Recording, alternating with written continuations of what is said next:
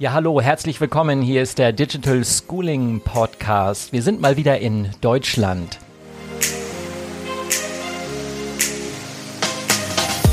Heute sind wir in Berlin bei Thomas Nadler. Thomas Nadler von der Evangelischen Schule in Neukölln in Berlin. Ja, hallo Thomas. Ja, hallo, freut mich dabei zu sein. Super. Ja, ich find's toll, dass wir zusammengekommen sind. Ich habe ja eigentlich schon von dir gehört gehabt, äh, noch von deiner, von deiner alten Schule, als ich da mit deinen ehemaligen Kollegen im Kontakt war und die dann von dir erzählt haben.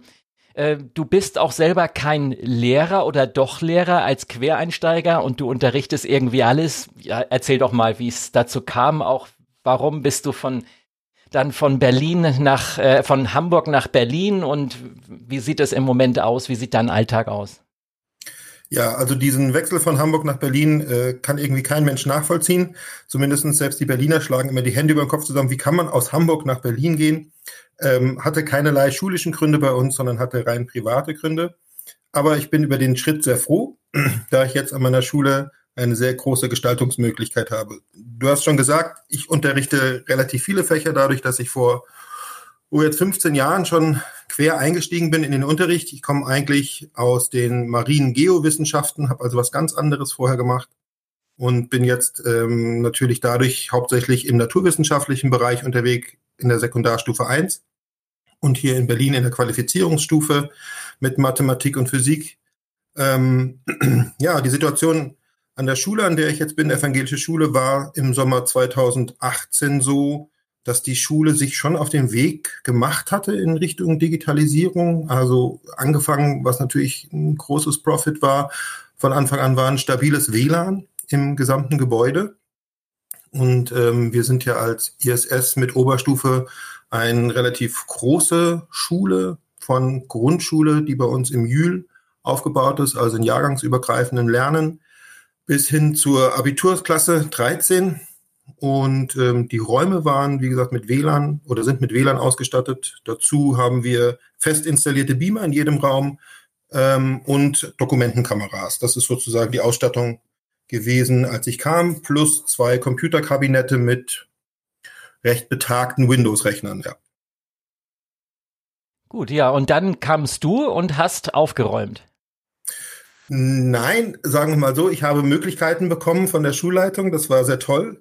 Ähm, ich kam von einer Schule in Hamburg, die du ja eben auch schon erwähnt hast, wo ich sieben Jahre lang, glaube ich, insgesamt in einem ähm, Projekt gearbeitet habe ähm, mit iPads, wo aber die Google Suite for Education im Hintergrund als Austauschplattform lief.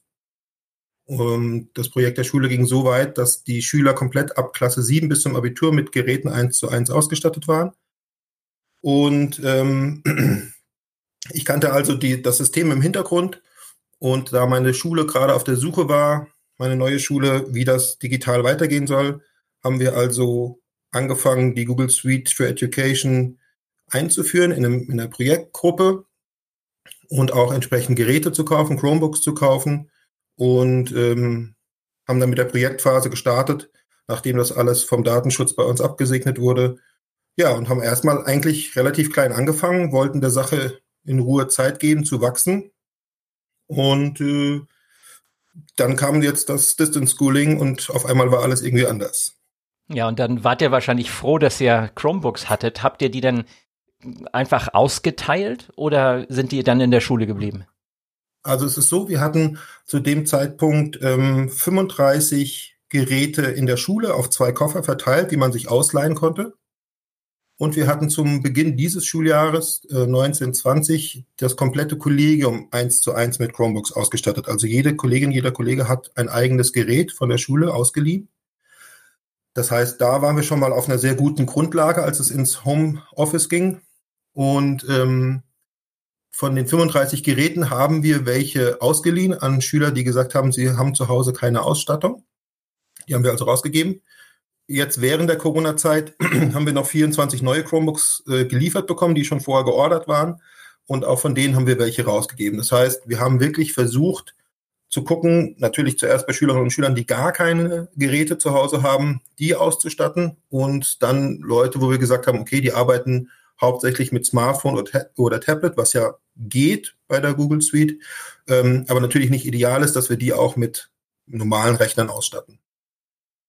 Das heißt, äh, der, der Übergang war sozusagen fließend. Ihr hattet die Möglichkeiten, den, den Eltern und den Schülern zu helfen. Und dann habt ihr den Unterricht einfach weiterlaufen lassen, nur halt als Fernunterricht? Ähm, also sagen wir mal so, das ist natürlich wie alle anderen Schulen hat uns das doch ziemlich erwischt. Wir hatten natürlich einen guten, guten technischen Background, aber ähm, da die Planung ja war, wir geben die Geräte an die Lehrer aus äh, im Sommer letzten Jahres und dann lassen wir das eigentlich so ein bisschen als Graswurzelarbeit hochwachsen. Das heißt, wir versuchen die Kolleginnen und Kollegen nicht in das System reinzuzwingen, sondern wir machen, also ich habe ähm, Mikroschulungen angeboten, sehr regelmäßig. Man konnte mich ähm, buchen, damit ich mit in den Unterricht gehe, um Projekte umzusetzen.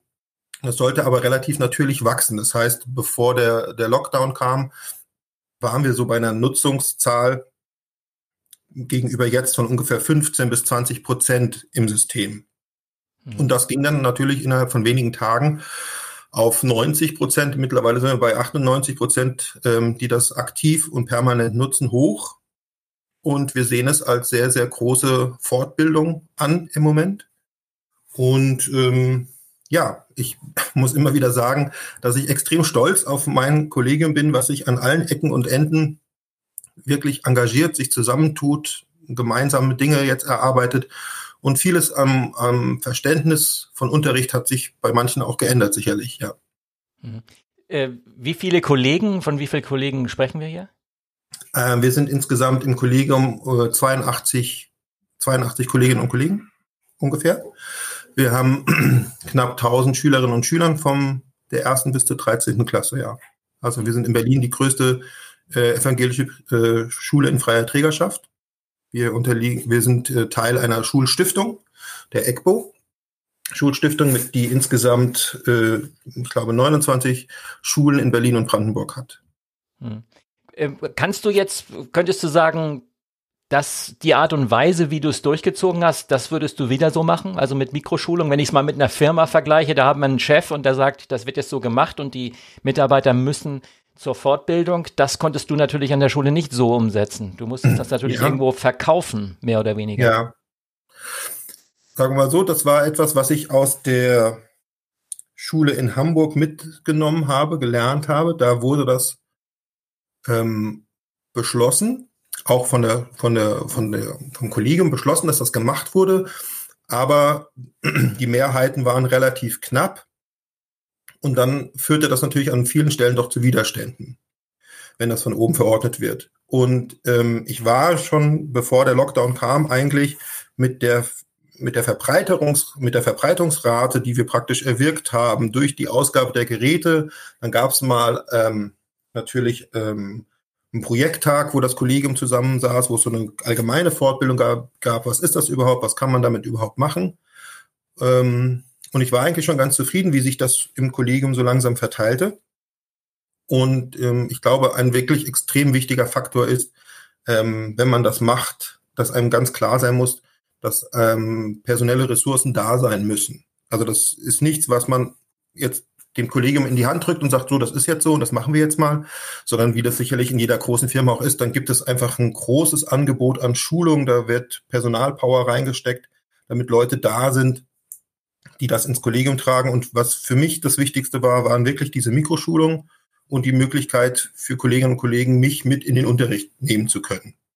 Weil am Anfang natürlich Unsicherheiten da sind. Ähm, und jeder, der weiß, man äh, probiert das aus, dann funktioniert das zweimal nicht, dann stellt man es wieder in die Ecke und lässt es bleiben.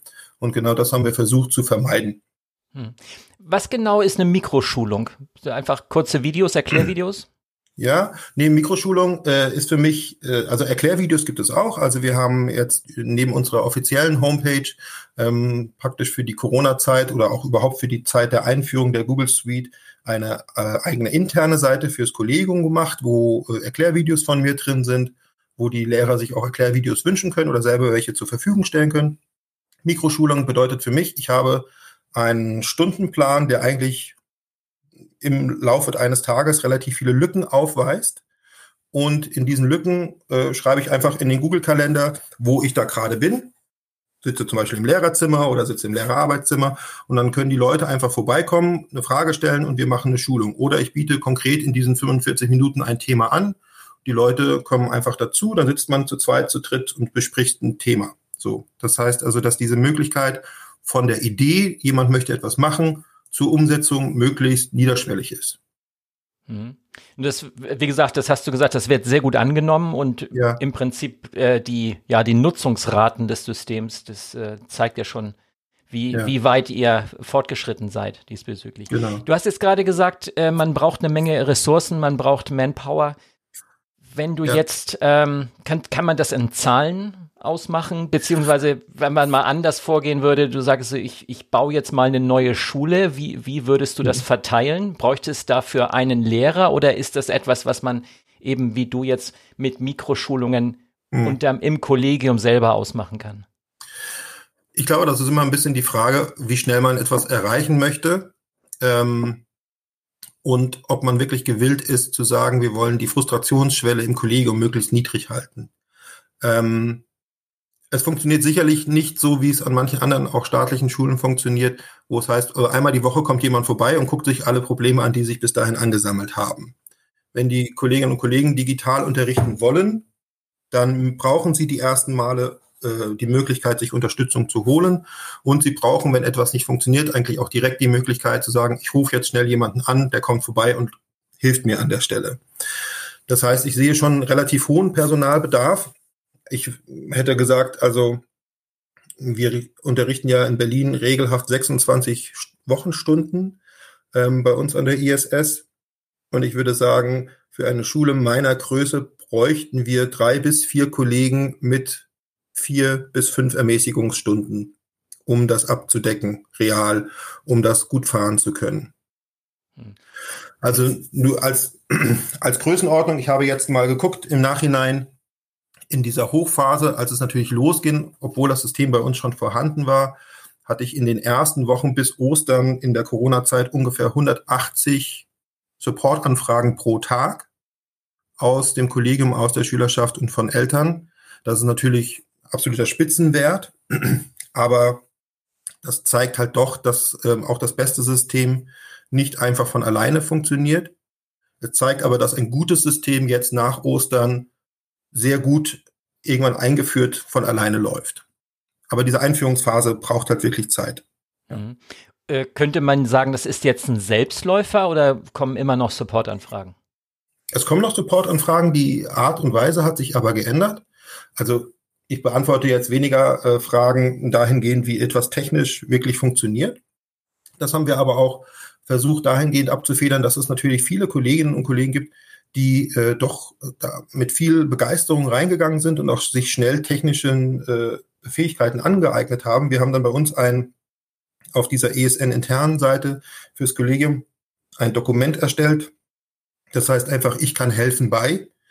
Das ist ein Google Docs, auf das die Lehrer zugreifen können, eine Tabelle. Da tragen, gibt es vorne Themen und dann kann man sich hinten eintragen und sagen, also wenn du eine Frage dazu hast, wie ich eine Aufgabe beim Google Classroom reinstelle, dann schreib mir eine Mail. Und das Kollegium hat sich also dahingehend vernetzt, um sich selbst zu unterstützen. Das funktioniert sehr gut, wird super angenommen. Ähm, und das hat diese rein technischen Sachen reduziert. Was jetzt mittlerweile kommt, ist halt, oder was auch schon vor Ostern dann irgendwann sehr stark zugenommen hat, ist, dass man ja doch feststellt, dass digitales Unterrichten was anderes ist als analoges Unterrichten.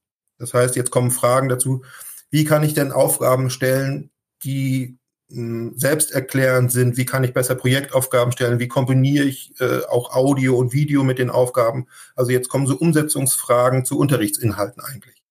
Mhm.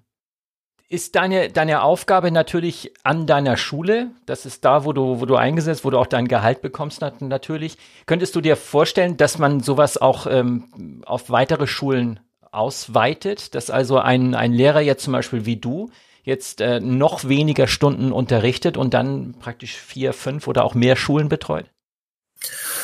Das ist sicherlich die Frage rein wirklich der äh, geografischen Nähe und der Machbarkeit, wie schnell man von einem Standort zum anderen kommt. Und ich glaube wirklich, dass eigentlich jeder Schulstandort ab einer gewissen Größe natürlich, wir haben bei uns in der Schule in der Stiftungsfamilie auch Grundschulen, die sind einzügig. Da wäre es sicherlich personell etwas schwierig, da eine Person für einzusetzen für dieses Thema. Ähm, aber ansonsten ist es halt wirklich so, dass meine Erfahrung zeigt, es muss jemand vor Ort sein, wenn das Problem konkret ist. So, wenn ich jetzt vor einer zehnten Klasse stehe und ähm, irgendwas funktioniert gerade nicht, dann ist es sehr, sehr gut, wenn sofort jemand kommen kann. So. Ähm, ja, wie so eine Art Feuerwehr wirklich. Und das zumindest so die, die, die erste Zeit ist das sicherlich gut. Das ist, sobald man sich halt auf mehrere Standorte aufteilt, wieder schon schwierig. Mhm.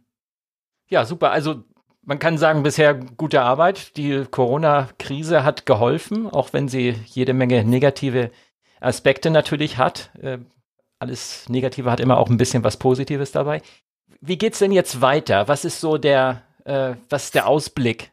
Ja, jetzt kannst ja. du ja eigentlich sagen, ich kann mich jetzt zurücklehnen. Ich habe ab und zu mal die eine oder andere Support-Anfrage. Ich sage, das ist ein bisschen über, überspitzt. Und äh, die, die Lehrer unterrichten, die Kollegen sind alle begeistert und, und alles läuft. Aber so ja. einfach, glaube ich, kann man das nicht sagen, oder? Nein, angefangen davon, dass alle begeistert sind, das ist natürlich auch nie der Fall. Es ist auch vollkommen in Ordnung, dass das so ist. Deswegen war ja auch prinzipiell eigentlich nie das Ziel zu sagen, wir sind jetzt eine Schule, die jetzt nur noch so unterrichtet, sondern wir haben auch von der Schulleitung her sehr unterstützt gesehen, dass es da Möglichkeiten gibt, die wir momentan noch nicht haben. Ähm, ich bin sehr gespannt, was sobald, sagen wir mal, wieder irgendwie in der Art und Weise wirklicher regulärer Unterricht läuft, was dann davon übrig bleibt. Ähm, also ein Punkt für mich ist, dass, wenn sich das alles ein bisschen auch von der Belastung im Kollegium beruhigt hat, wir anfangen sollten, ähm, Best-Practice-Beispiele zu sammeln. Ich weiß zum Beispiel, dass es ganz tolle Projekte aus dem Deutschunterricht gibt, wo während ähm, einer Videokonferenz praktisch gemeinsam Dokumente erstellt wurden, so Fortsetzungsromane äh, erstellt wurden, richtig. Und das sind natürlich alles so Sachen, wo man sich überlegen sollte, ob man die nicht weiter übernimmt. Und ähm, also das werden wir auf jeden Fall zusammenstellen. Was gibt es für, für Möglichkeiten, das in den normalen Betrieb zu übernehmen? Und wir sehen aber jetzt auch schon, dass im Moment wir ja dadurch, dass einzelne Klassen wiederkommen, natürlich eine sehr hohe Doppelbelastung haben. Also es gibt Kolleginnen und Kollegen, die sehr stark jetzt wieder in den normalen Präsenzunterricht sind, trotzdem aber noch ein bis zwei Klassen digital betreuen müssen. Und das ist natürlich als, als Dauerzustand nicht wirklich zu leisten. Und ähm, deswegen ist der Ausblick im Moment so ein bisschen schwierig. Aber es ist schon klar bei uns an der Schule, dass die Richtung auch vor Corona dahin ging, dass wir das System im Unterricht nutzen wollen. Das sieht man auch darin, dass wir jetzt Klassenräume mit Schränken ausstatten, wo Geräte vorgehalten werden in der Sekundarstufe 1. Und für die Sekundarstufe 2, da müssen wir jetzt gucken, wie sich das verschiebt, ist geplant, dass wir irgendwann auf Bring Your Own School Device gehen, dass also die Jahrgänge 11, 12, 13 für diese drei Jahre mit ähm, Geräten arbeiten werden. Ja, Bring Your Own School Device bedeutet ja. dann, dass die ähm, Einstellungen praktisch bei euch vorgenommen werden, die Geräte werden konfiguriert und dann äh, den Schülern mit nach Hause gegeben. Wer zahlt denn die Geräte? Ja, also die, äh, die Geräte werden vom regulär sozusagen über die Elternhäuser finanziert. Ja, das heißt, ähm, Bring Your Own School Device heißt für uns vor allem, dass alle Schülerinnen und Schüler dasselbe Gerät haben das ist auch eine Erfahrung, die ich aus dem Projekt in Hamburg mitgenommen habe, wo wir gute Erfahrungen gemacht haben, ähm, dass dort alle Schülerinnen und Schüler die gleichen Geräte haben, um den, ja, sagen wir mal, Neidfaktor niedrig zu halten zwischen den Schülerinnen und Schülern. Und ähm, die Geräte werden zentral über uns beschafft, über einen Anbieter, wo es die Möglichkeit gibt, diese Geräte zu finanzieren. Das heißt, sie müssen auch nicht einmal bezahlt werden, sondern sie würden über die drei Jahre finanziert werden mit einer recht moderaten monatlichen Belastung und am Ende gehören die Geräte dann den Schülern. Das heißt, nach den drei Jahren spazieren sie auch mit dem Gerät aus der Schule raus. Dann würden die Geräte bei uns aus der Konfiguration rausgenommen und es sind einfach freie Geräte bis dahin. Hm. Ja. ja, klingt, klingt super toll, was ihr da geleistet habt, was ihr gemacht habt. Ähm, Thomas, vielen, vielen Dank. Das war sehr, sehr interessant. Du bist auch äh, in sozialen Medien sehr präsent. Ich werde deine Kontaktdaten und deine, ähm, deinen Twitter-Handle und so weiter dann auch nochmal in die Shownotes legen, wenn der ein oder andere dich kontaktieren möchte. Ihr als Schule seid natürlich auch auf unserer G Suite-Karte drauf. Äh, wer sich das nochmal anschauen möchte, digitalschooling.de.at oder .ch, da haben wir eine Karte drauf. Da sind Schulen drauf zu finden, unter anderem auch die von Thomas Nadler. Ja, dann sage ich Thomas, vielen, vielen Dank, dass du dabei warst und äh, mach weiter so. Ja, vielen Dank. Alles Gute euch. Das war wieder eine Episode des Digital Schooling Podcast. Geschichten von Menschen, die digitalen Unterricht leben und erleben. Weitere Informationen unter www.digitalschooling.de.at oder .ch.